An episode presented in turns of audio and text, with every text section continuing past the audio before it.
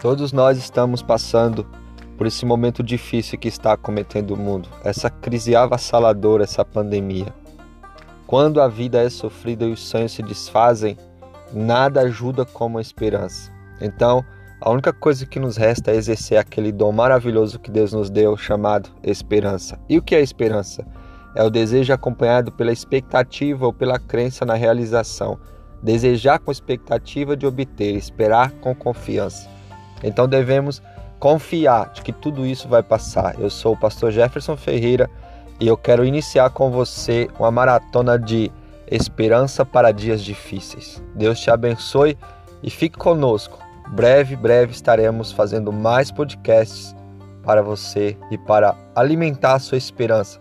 Não perca a esperança, continue crendo, tudo vai mudar.